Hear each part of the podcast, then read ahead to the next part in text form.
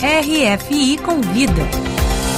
Adriana Brandão. Para muitas pessoas, esse 8 de março, Dia Internacional da Mulher, é uma data de luta e não de celebração. Heloíse Prévost é socióloga da Universidade de Toulouse, especialista em estudos de gênero, feminismo e agroecologia, tendo realizado várias de suas pesquisas no Nordeste brasileiro.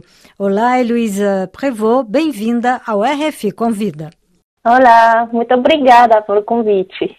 Heloísa, 8 de março é um símbolo da luta pelos direitos das mulheres. Neste ano de 2023, quais são os desafios mais urgentes, na sua opinião? Bom, eu acho que esse ano, 2023, os desafios são bem múltiplos, né? Porque o Brasil vive um período de micropolítica, de retrocessão dos direitos, é, de reafirmação do conservadorismo e do autoritarismo, depois do golpe a Dilma. A violência de gênero é muito forte, muito importante. Tem um estupro a cada 11 minutos no Brasil. As primeiras vítimas das violências são as mulheres negras pardas, são as mulheres precárias. Né? E os estudos mostram que o perfil mais comum dos agressores registrados nas queixas são homens brancos de 35, 39 anos. Com o governo Bolsonaro, tive esse reforço do pacto da masculinidade e um aumento das violências. Essa situação política e social não é exclusiva do Brasil. Ela pode ser encontrada na Europa, nos Estados Unidos em outros países latino-americanos também. Heloísa, a ONU escolheu como tema é, este ano para esse Dia Internacional da Mulher por um mundo digital inclusivo, inovação e tecnologia para a igualdade de gênero. A seu ver, é um tema pertinente? Eu devo confessar que estou em dúvida, porque com esses ataques aos direitos fundamentais das mulheres, das pessoas LGBTQIA+, das populações negras, dos povos originais. Com todo esse avanço do conservadorismo nos últimos anos, em várias partes do mundo, eu teria imaginado outras prioridades, né? Certo que, hum, que o acesso igualitário às tecnologias é uma pauta, mas essa pauta deveria também estar reconsiderada com, com um olhar crítico. A urgência social e climática a urgência ambiental exige que pensamos em contexto, porque de, de qual inovação estamos falando?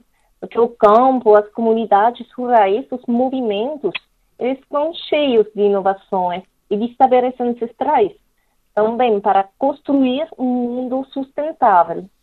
E, pelo contrário, os estudos feministas eles mostram que esse solucionismo tecnológico é, é um factor e também um motor de, de privilégio masculino e de classe. É também uma ferramenta cômodo da modernização capitalista, pintada de verde. Heloísa, você trabalha principalmente com agroecologia e feminismo.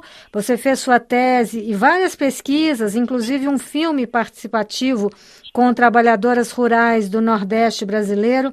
Essas mulheres são ainda mais invisibilizadas do que as mulheres dos grandes centros urbanos? Eu trabalhei no Nordeste com as mulheres do, um movimento, que é o Movimento da Mulher Trabalhadora Rural do Nordeste, o MMTR. E, com certeza, as trabalhadoras rurais no Nordeste são muito estigmatizadas, e por vários elementos.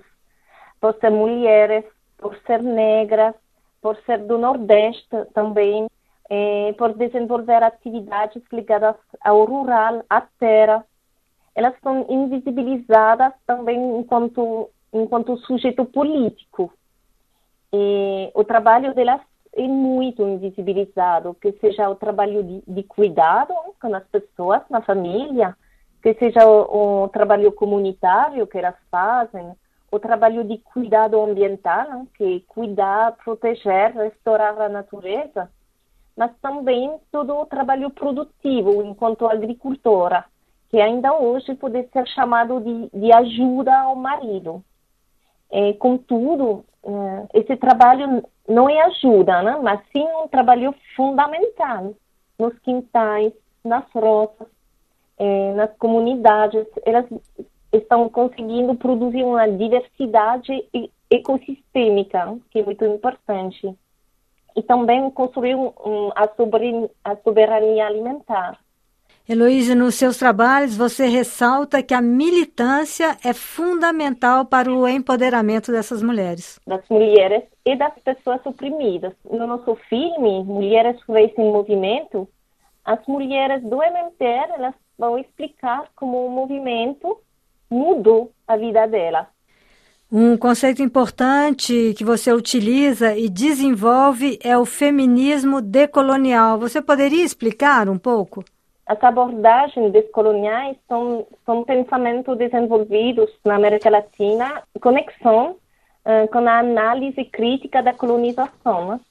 E no centro dessas reflexões está a modernidade, que, que é entendida como uma característica central do, do poder capitalista global.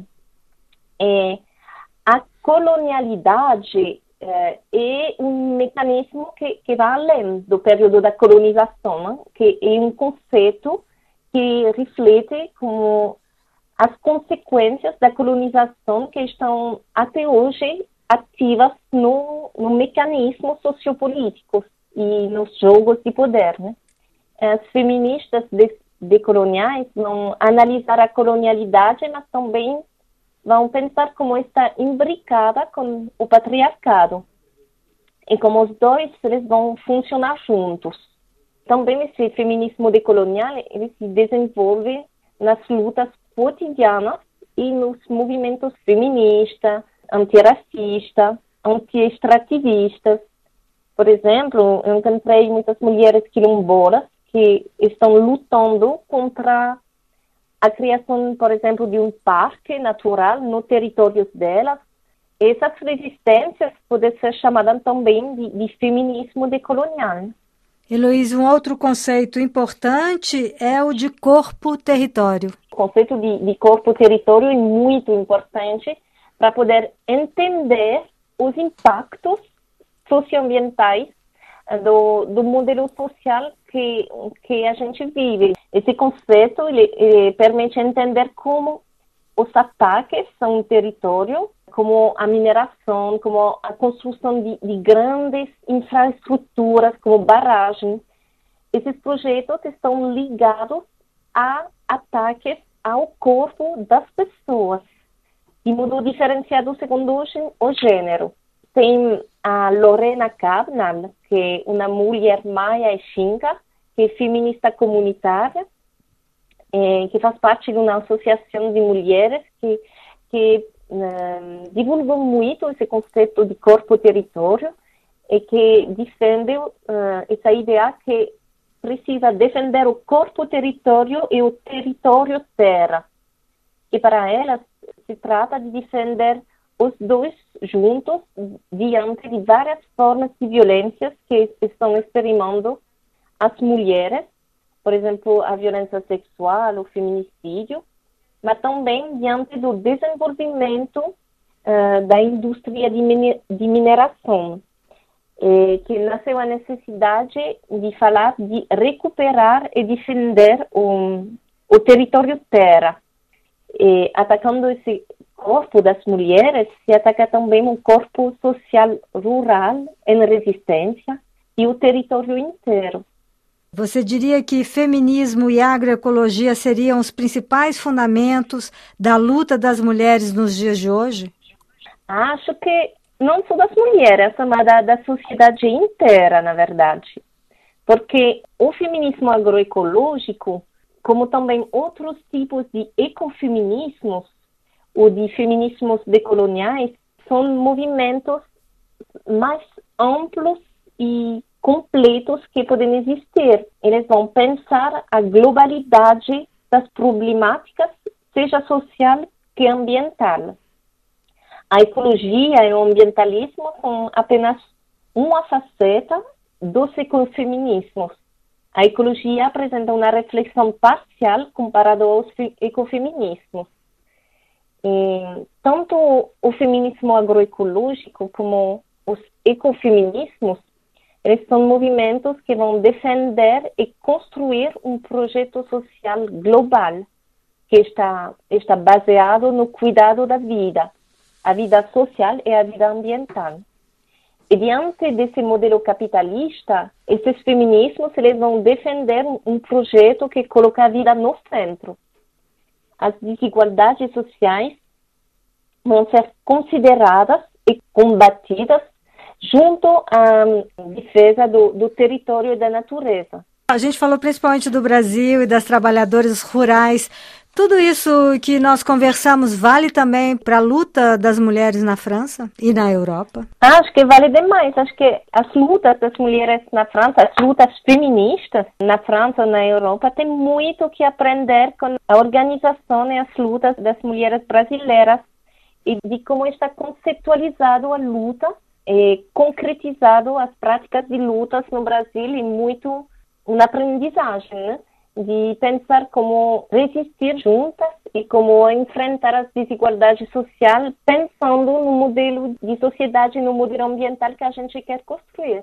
Então, todos esses desafios, eles valem tanto aqui, mas a gente ainda tem que aprender muito também da organização das lutas feministas na América Latina e no Brasil, acho. Muito obrigada, Heloísa Prevot, socióloga da Universidade de Toulouse, que nos falou das lutas e dos desafios nesse Dia Internacional da Mulher. Muito obrigada. Muito obrigada a você.